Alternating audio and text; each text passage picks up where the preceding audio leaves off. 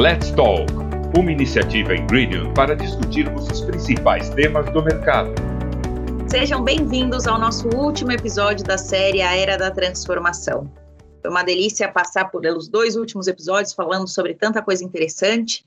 Estou aqui hoje de novo. Meu nome é Ângela Faria, sou diretora de comunicação e cultura para a Ingredient América do Sul. E hoje temos aqui novamente o Michel Alcoforado, antropólogo e sócio-diretor da Consumoteca. Michel, a gente falou bastante sobre essas tendências de consumo, sobre virtualidade, sobre inovação. Mas o que você entende quando ouve o termo transformação digital? O que, que isso significa para essa indústria? A gente aqui na Ingredient, só te dando um pouco do nosso contexto, tem vivenciado uma transformação cultural gigantesca, uma mudança muito grande para acompanhar toda essa questão do, do, da digitalização, de uma cultura mais ágil, inclusive para atender essa demanda que vem de fora, né? Não é uma necessidade nossa é uma adaptação ao mercado que pede tanto isso para a gente. O que, que, você tem visto aí fora? O que, que, que você entende desse termo transformação digital? Olha, eu acho que esse termo tem três pilares que são importantes ali da gente chamar a atenção, tá? Toda vez que eu ouço ele, eu acho que não dá para deixar de lado essas três visões. A primeira delas é que a gente precisa muito fortemente entender se o nosso consumidor está é, tá entrando dentro dessa transformação digital também. Eu sempre chamo a atenção que não adianta uma marca, uma empresa entrar nessa digitalização se o nosso consumidor não tiver dentro dela também. Eu brinco sempre que se você põe uma, tem uma birosca, você põe a sua banqueta com suas frutas na porta da birosca, você precisa saber se alguém passa lá. E no digital, a gente precisa saber se o nosso consumidor está digitalizado também. Por que, que chama atenção para esse ponto? Porque esse aqui é um país que ainda hoje 42 milhões de pessoas nunca entraram na internet. Esse aqui é um país que até hoje 70 milhões de pessoas têm dificuldades ou porque não têm acesso a um pacote de Wi-Fi ou 3G decente. Então, toda transformação digital é urgente, é necessária, mas não adianta a gente, enquanto indústria, enquanto marca, passar pela transformação se a gente não ajudar o nosso consumidor a passar também. Porque a gente vai chegar lá sozinho. Então, esse é um elemento importante. E me lembro bem de uma entrevista que fiz uma vez com o CEO de um grande banco, que ele me dizia que tinha inserido o pagamento por QR Code dentro do mercado brasileiro no ano de 2012. Só que foi um fracasso. E foi um fracasso por quê? Porque não tinha celular no Brasil, no público dele, no Brasil real, no Brasil verdadeiro, nesse Brasil que sai do quadrilátero iluminado ali da Faria Lima, Jardins, Paulista, o Brasil que a gente faz parte, o Brasil da bolha, não tinha gente com câmera do celular suficientemente boa para poder ler QR Code. Então o banco fez um puta investimento para esse negócio dar certo, mas o cliente dele não estava na mesma vibe. Então a gente precisa dar conta de se transformar, mas ajudar os nossos consumidores a se transformar também.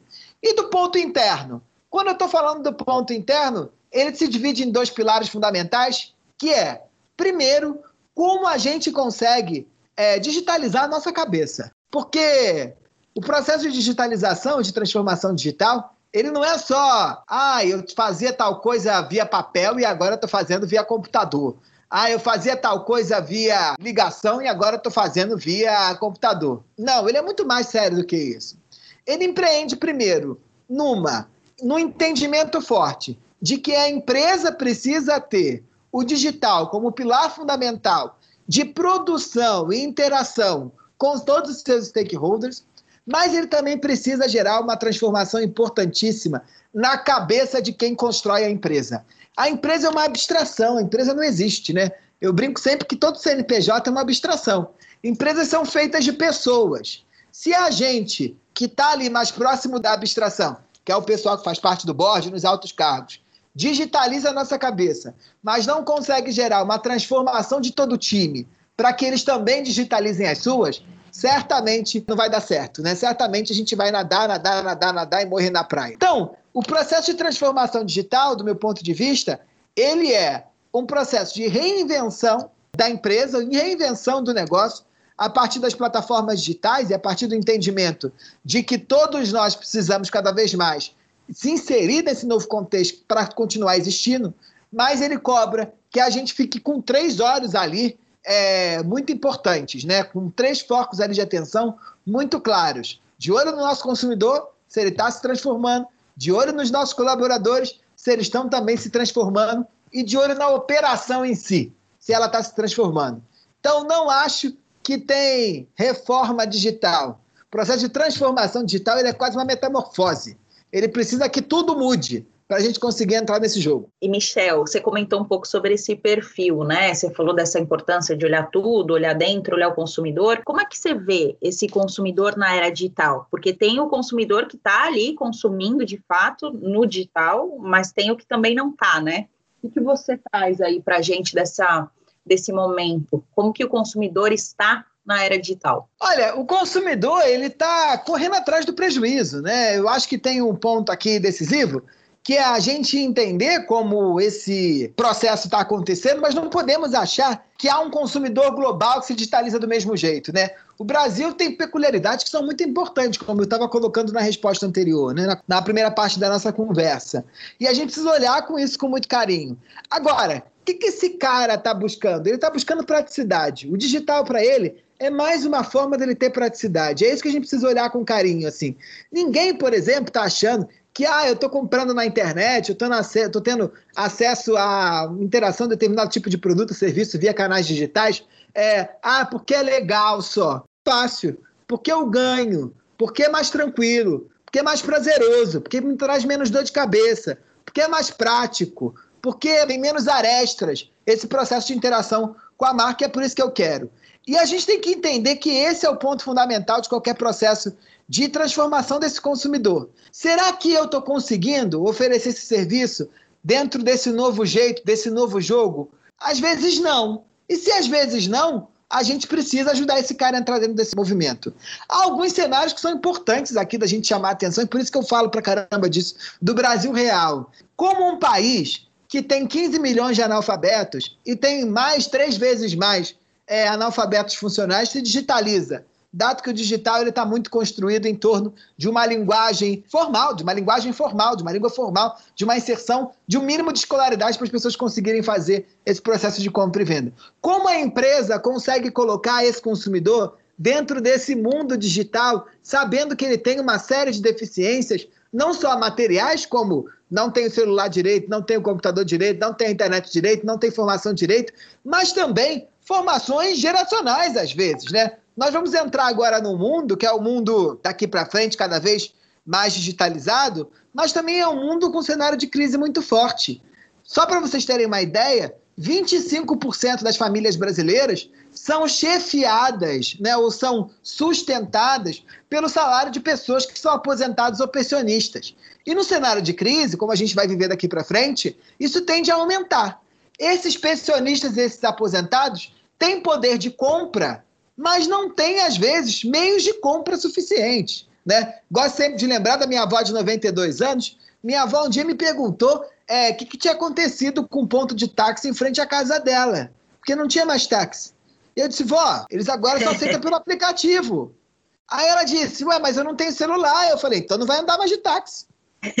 Caramba, como é que a gente faz, né? A minha avó tem dinheiro para gastar, ela pode andar de táxi, ela tem necessidade de andar de táxi, que ela tem 92 anos, apesar de ser mega, ultra autônoma, independente. Não precisa mais ficar andando em ônibus, né? Porque a gente sabe que é, é, eles arrancam, tem todo aquele perigo todo de, do transporte público de uma maneira geral, mas ela não pode. Aí o que, que a gente fez? Ela tem uma, é, uma empregada, eu tive que colocar a empregada no meu Uber Família. Caramba, né? A indústria não está levando em consideração a minha avó, que é consumidora.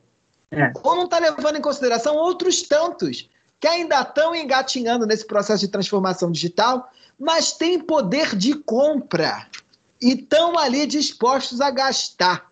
Então, o Brasil é muito mais complexo do que a bolha, que eu brinco que é a bolha de Pinheiros, que é a bolha que eu e você estamos inseridos, que é o pessoal que, bem nascido, tem celular, tem dois celulares, chip, internet 3G, compra outro, 4G, passaporte, sei lá do que. A gente não é o Brasil.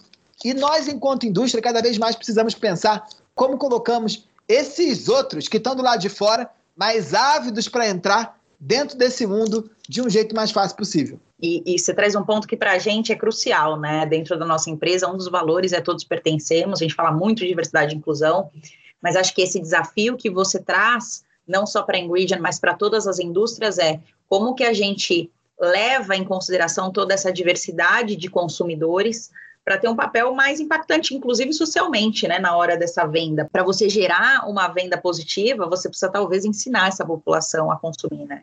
Bom, chegamos ao, nosso, ao fim do nosso último episódio. Michel, eu te agradeço imensamente em nome da Ingredient. É um prazer aprender tanto com você. Acho que você trouxe pontos que não só para nós, mas para toda a nossa audiência aí, e fazem a gente pensar para chegar lá no fim, orgulhoso dessa trajetória atendendo o nosso consumidor. Então, te agradeço muito por compartilhar tanto conhecimento com a gente. Espero que em breve a gente possa fazer novas parcerias para falar ainda mais sobre essa transformação que a gente vive no momento. Eu que agradeço e conta comigo, hein? Fechado. Obrigadão, Michel. Obrigada a todos vocês que acompanharam a nossa série. Continuem seguindo a gente nas nossas redes sociais e em breve mais conteúdos para vocês sobre inovação, tendências, consumo e tudo mais que a Ingrid traz para todo mundo. Obrigada até mais. Continue por dentro do que acontece de mais importante na indústria com o Let's Talk, a série de podcasts da Ingridium América do Sul.